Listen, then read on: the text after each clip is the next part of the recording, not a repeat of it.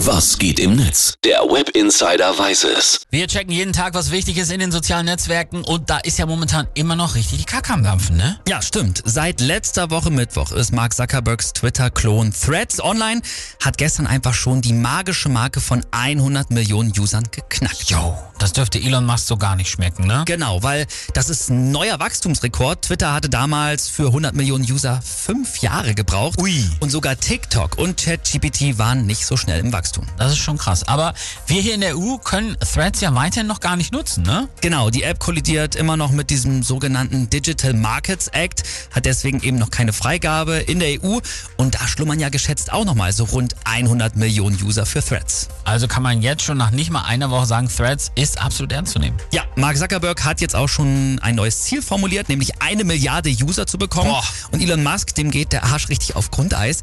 Der hat äh, jetzt nämlich sein Twitter-Beef mit Mark Zuckerberg unter die Gürtellinie verlegt. Natürlich. Zuerst hat er getwittert, Threads ist wie Instagram, nur ohne die Fotos und deswegen macht's null Sinn. Und später ging's dann aber richtig los. Da hat er dann geschrieben, Zuck, also Zuckerberg, is a cuck. Also ich würde das mal frei übersetzen mit Zuckerberg ist ein Schwächling. Oh, das ist sehr frei übersetzt. Und dann hat er tatsächlich geschrieben, ich schlage im wörtlichen Sinne einen Penisgrößenvergleich vor. Lineal-Emoji noch hinterher. Jetzt dreht er aber wirklich langsam durch. Hat er dann, glaube ich, auch selber so ein bisschen gemerkt und später geschrieben, bei Twitter bekommt ihr so viel zu lachen wie auf allen anderen Apps zusammen. So, was sagen die anderen User?